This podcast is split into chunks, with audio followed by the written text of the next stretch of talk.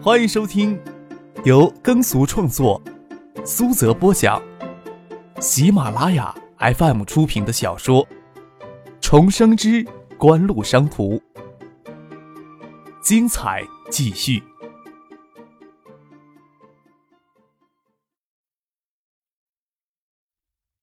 第二百二十四集。杜飞外形俊朗，性子也不坏，嘴巴比张可还甜，遇谁就喊姐姐，眼神也不像张克那样可以装出那么带侵略性。两三天一过，便是翟丹青也觉得这个少年比张可好相处多了。亲眼看到张可在皇后夜总会大闹一场，罗文似乎能明白张可虽然嚣张不可一世，也不是一点规矩都不守的，不像是其他大城市。新屋夜里可以消遣的地方，高档场所、高档的餐饮店就那么几家。四五天，罗文倒碰上张克好多回，看见张克每次都带不同的女孩子出来，也没有特别的纠缠魏兰，想着或许有可能想在张克之前拔了魏兰的头筹。魏兰鲜嫩如新剥的莲子，看着都忍不住会流出口水。又是未经人事的嫩雏，谁会舍得让出来呢？罗文这两天往市政府招待宾馆跑的也勤快。他借他老子罗归元的名义，在政府招待宾馆也有专门的套房。只要魏兰当班，他就准时来报道。有时候一个人来，有时带着一帮狐朋狗友。魏兰的态度一贯的冷淡。从罗文初二年级开始第一次尝试男女性事起，他还没有在一个女孩子身上持续不断耗上一个月的时间。有些女孩子主动投怀送抱，有些女孩子还需要你主动一些。有些女孩子不得不用些特殊的手段。总之，只要他感兴趣的女人还没有逃脱过他的手掌心，也是为了容颜让他额外的怜惜，才换着想一种方式玩一下格调。前前后后用到四个月的时间，魏兰的态度虽然还是一贯的冷淡，罗恩却从来没有想过他有逃脱自己手掌心的可能。他甚至在一次市委组织的家人聚会上，公然表示对魏兰的好感。免得市里哪个老家伙跳出来跟他抢。张克的出现是他意想不到的，也是第一次觉得未来可能会从自己手掌心里跳到张克的手掌心里去。罗文越是盯得紧，心里越是急不可耐。然而魏兰对他防范的紧，从不会在罗文单独时再进他的房间，就算实在躲不开，也会求着杜飞陪他一起过去。张克抽空去了一趟惠山，周景瑜调出惠山到江南省当副省长。顺序上位的赵阳在惠山市一直是中立派，常务副市长陆文明是从国家纪委空降下来的，他长期分管电子工业方面的事务，对嘉信实业与香雪海电冰响合资组建香雪海电器有限公司的事情甚为支持，这些都是极好的消息。经过一个多月的准备，三亿多的资金陆续到位，陶兴建担任总经理，李雪彤担任市场运营总监，香雪海电器有限公司也是真正到了往前冲的时候了。张可这次去惠山，是沈毅、陶兴建领着香雪海管理层拟定的公司发展计划。张克在惠山留到二十三日才回新屋。新屋临江靠山，境内有多小湖，气候比海州温润多了。盛夏时节，气温也少有超过三十度的。坐车进新屋市区里，张克心想着新屋发展旅游业倒是不错的选择。为拉动内需，从九八年开始到黄金周。开创了非常有中国特色的黄金旅游经济。虽然新屋的自然、人文环境都值得很好的挖掘，奈何他爸爸还无法直接影响到新屋势力的决策。张克回到宾馆已经是傍晚时分了，夕阳照在宾馆大门的玻璃上，明亮耀眼。推开门，威廉站在服务台前，脸上挂的更多是职业性因素的微笑。张克点点头，刚想上楼梯，看见罗文与两个同伴从楼梯一道过来出来。他便折返走向服务台，没等他跟魏兰调笑两句，罗文在后面开着抢口说道：“魏兰，我终于跟你说的事情，你别忘记了啊！我明天找一些朋友来帮我过生日，你不要丢我的面子啊！”接着才对张克说：“克少，你在新屋也算名人了，我有好几个朋友都想认识你。明天我在这儿过生日，克少会不会赏脸呀？”张可没有理他，偏看着服务台一角的蝴蝶兰。艳丽的花色与丹青色瓷的花瓶相得益彰，室内无风，花瓣球如蝶翼轻颤。这蝴蝶兰花期很久，去惠山之前买来，花色还未见萎，大概也有楼里女孩子精心打理的功劳。嘴角挂着浅笑，对魏兰说：“美丽都是蜇人的。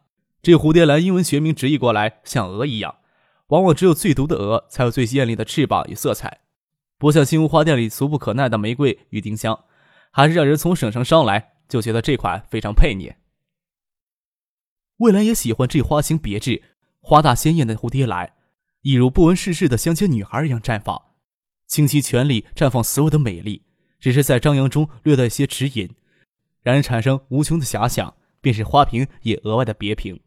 张可将花瓶与花送来时未说花名，大家都猜了好久，都不晓得这是什么花。听张可这么说，嘴角不由自主地浮出一丝浅笑，使得她娇媚的脸庞在淡淡的夕阳光下额外的动人。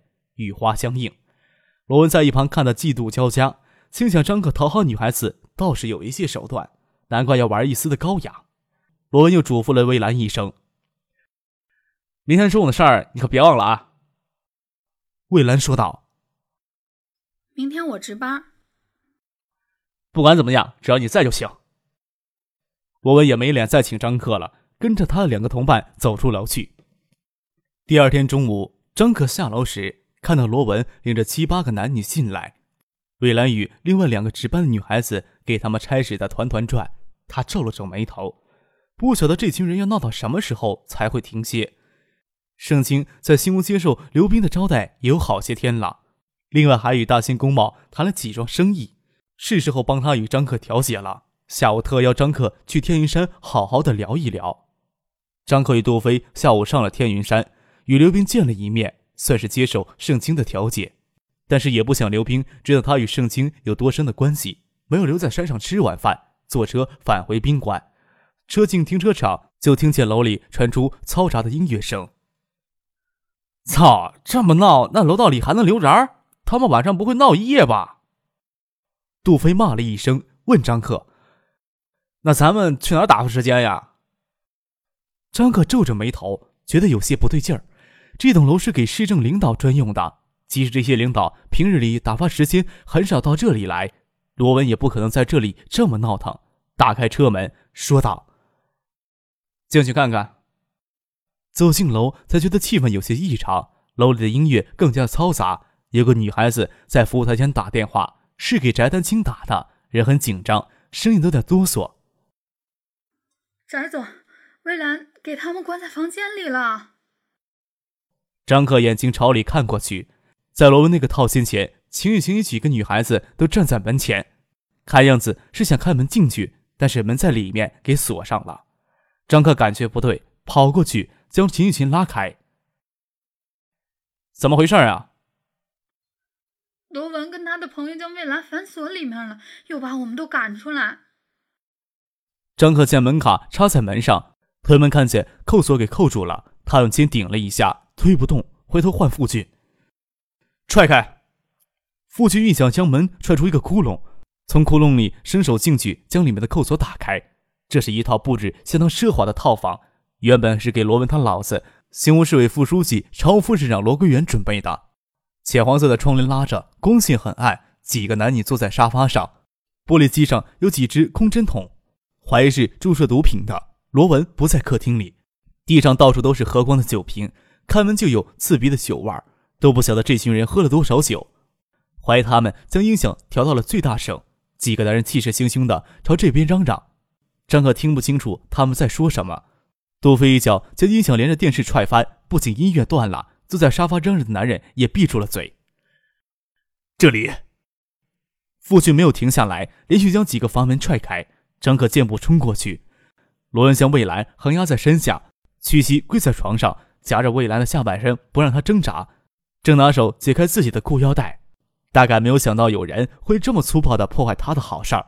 回头发愣地看看，手忘了从裤腰带上拿下来。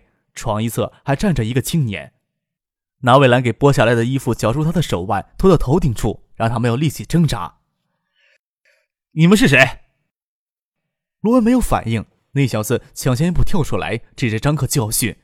张可没有给他再开口的机会。一脚蹬向他的裤裆，在他要发出惨叫、捂住裤裆之前蹲下来，一把揪住他的长头发，牵着他的头朝玻璃窗摔出。罗恩爬起来就要溜，给夫君一把抓住衣领，猛地磕在房门上，才将他丢到外面的客厅地上。这时候，客厅里的几个青年才反应过来，从没有在新屋的地面上吃过亏，都是争强斗狠的角色。看见罗文给父亲整个人扔了出来，都操起酒瓶砸碎半截要过来拼命，罗文却爬起来往外溜。杜飞伸手要去抓罗文，却给人拿碎酒瓶划破手臂，吃疼的收了回来。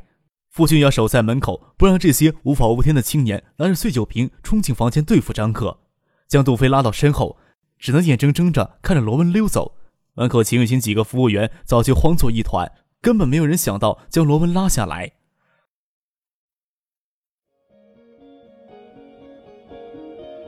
您正在收听的是由喜马拉雅 FM 出品的《重生之官路商途》。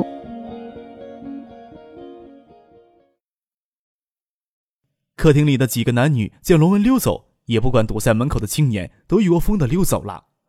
张可脱下衬衫，将几乎给剥光、内裤推到膝盖的魏兰包起来，看着他眼睛里流着泪，身体没有动静，只是微微的有些抽搐，抓住他的手，软软的搭下来了。你们给他吃了什么了？张可将那个给他抓住头砸向玻璃上的男人搬过来，见他满脸是血，伸手在他脸上抹了一把，见是左边半只耳朵给玻璃割碎了，捏着他的下巴。你们给他吃什么了？你知道我爸爸是谁？张可抓住这小子的半只耳朵，心里恨意汹涌。这些畜生就知道拿这句话出来吓人。快说，不然我弄死你！啊！那小子惨叫了一声，看着张克凶恶的眼神，好像说慢拍真有可能会被弄死。迷仙药，先给他吃了小半颗，后来看他挣扎，又给他吃了一颗。罗文说要他自己看着办才有意思。啊！没等他说完，张克狠心的在他手背上踩了一腿。迷仙药多半是麻醉药制成，麻醉药服用过量会有致命之忧。谁知道江湖郎中有没有能力控制好药量呢？开车先去医院。张克将魏兰横抱起来，相对于魏兰娇小的身体，衬衫也只能包裹住一些关键的地方。两条白生生的大腿搭下来，张克往外走去，走到客厅里，看见翟丹青发疯似的冲了进来。刚想跟他说，还有个犯事的小子在房间里，没想到翟丹青二话不说，跟只疯狗一样的朝他脸抓来，嘴里破口大骂：“你个杂种，你个杂种！”张克闪了一下，可没闪第二下，又不能将魏兰丢开，也给翟丹青发疯似的表情搞得有些傻了。翟丹青恶狠狠地连抓了好几下，才让最先反应过来的父亲抓住手臂，他还不依不挠的抬脚乱踢。张克看着那又细又尖的鞋尖对准裆部踢去，要不是父亲换成自己或者杜飞，多半今后的幸福人生都会毁在他的手里。是罗文欺负魏兰，他刚溜走。秦雨晴大笑，还有一个给关房间里。翟丹青收住手，见大家的表情皆是如此，才知道情急之下抓错了人。张克冷峻的脸已经给他锐利的指甲抓出好几道血痕。张克只觉得脸上又痛又麻，心里恼怒，又不便对翟丹青发火，压下心里的火气，对翟丹青说：“罗文强迫魏兰吃了药。”父亲要去追，张克说道：“先开车送魏兰去医院，这里先报警，他们只能逃得了今天。”张可前脚刚到医院，将魏兰送进观察室，警车大概过近一个小时才到，魏兰的身体这时候才能动弹。宾馆那里，警察已经去过了，这里姗姗来迟。有一名中年女警带队，她没有报名字，就要将魏兰带回去协助调查。罗文娟，你又不是孟浩的走狗，你犯得着替他拦这事儿？翟丹青指着女警的鼻子就骂。在车上，秦雨晴已经将罗文邀请来参加他生日聚会的几个青年名字都说了出来。家在新屋，非富即贵，无法无天惯了。那个给张克一脚踹中裤裆。拿头砸玻璃、踩手指，最后翻窗逃跑的青年是市公安局副局长孟浩的儿子孟明。医生检查怎么说？有说魏兰已经被强奸，为了怕你们误会，罗文、孟明都已经将情况跟我们做了说明，只是生日聚会多喝了些酒。现在年轻人喝酒喜欢拿药助兴，玩游戏也过分了一些。魏兰的身体要是没什么问题，那我们就把她带过去核实情况。翟总要坚持的话，我们这里问也一样。你警一副扑克牌的脸。我们也是按照正常的程序出警，请你们配合。罗恩在市公安局。张克走过来，抓住女警的肩膀，问她：“你是谁？”别他妈废话！你知道我是谁？我只问你罗文现在在哪儿。罗文不在，是孟明主动到市局汇报情况。我们当然也会找罗文过来核实情况。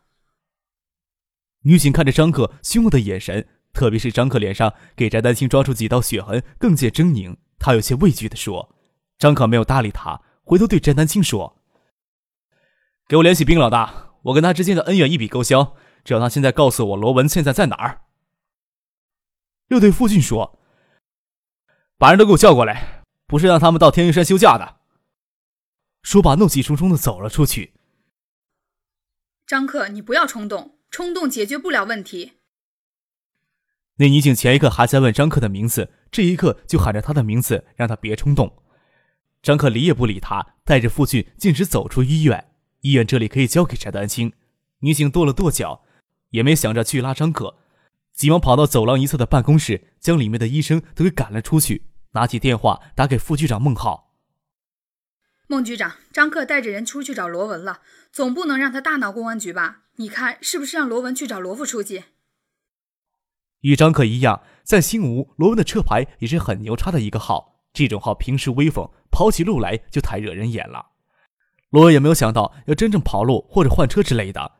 很快，翟丹青就打电话来告诉张克，罗文去天云酒店了。今天市委在天云酒店召开全体扩大会议，晚上。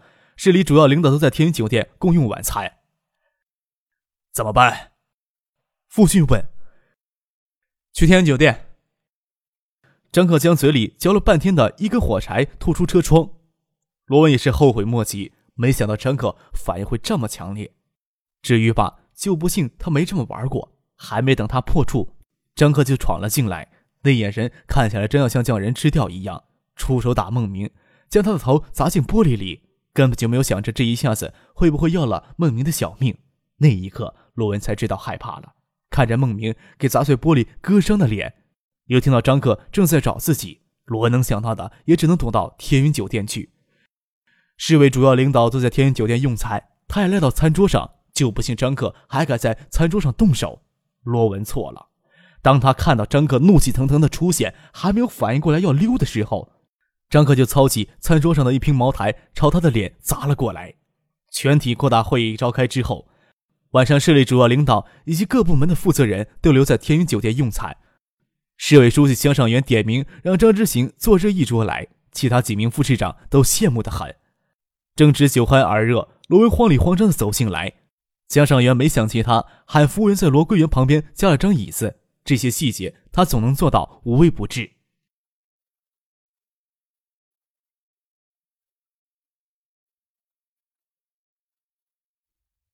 第二百二十四集。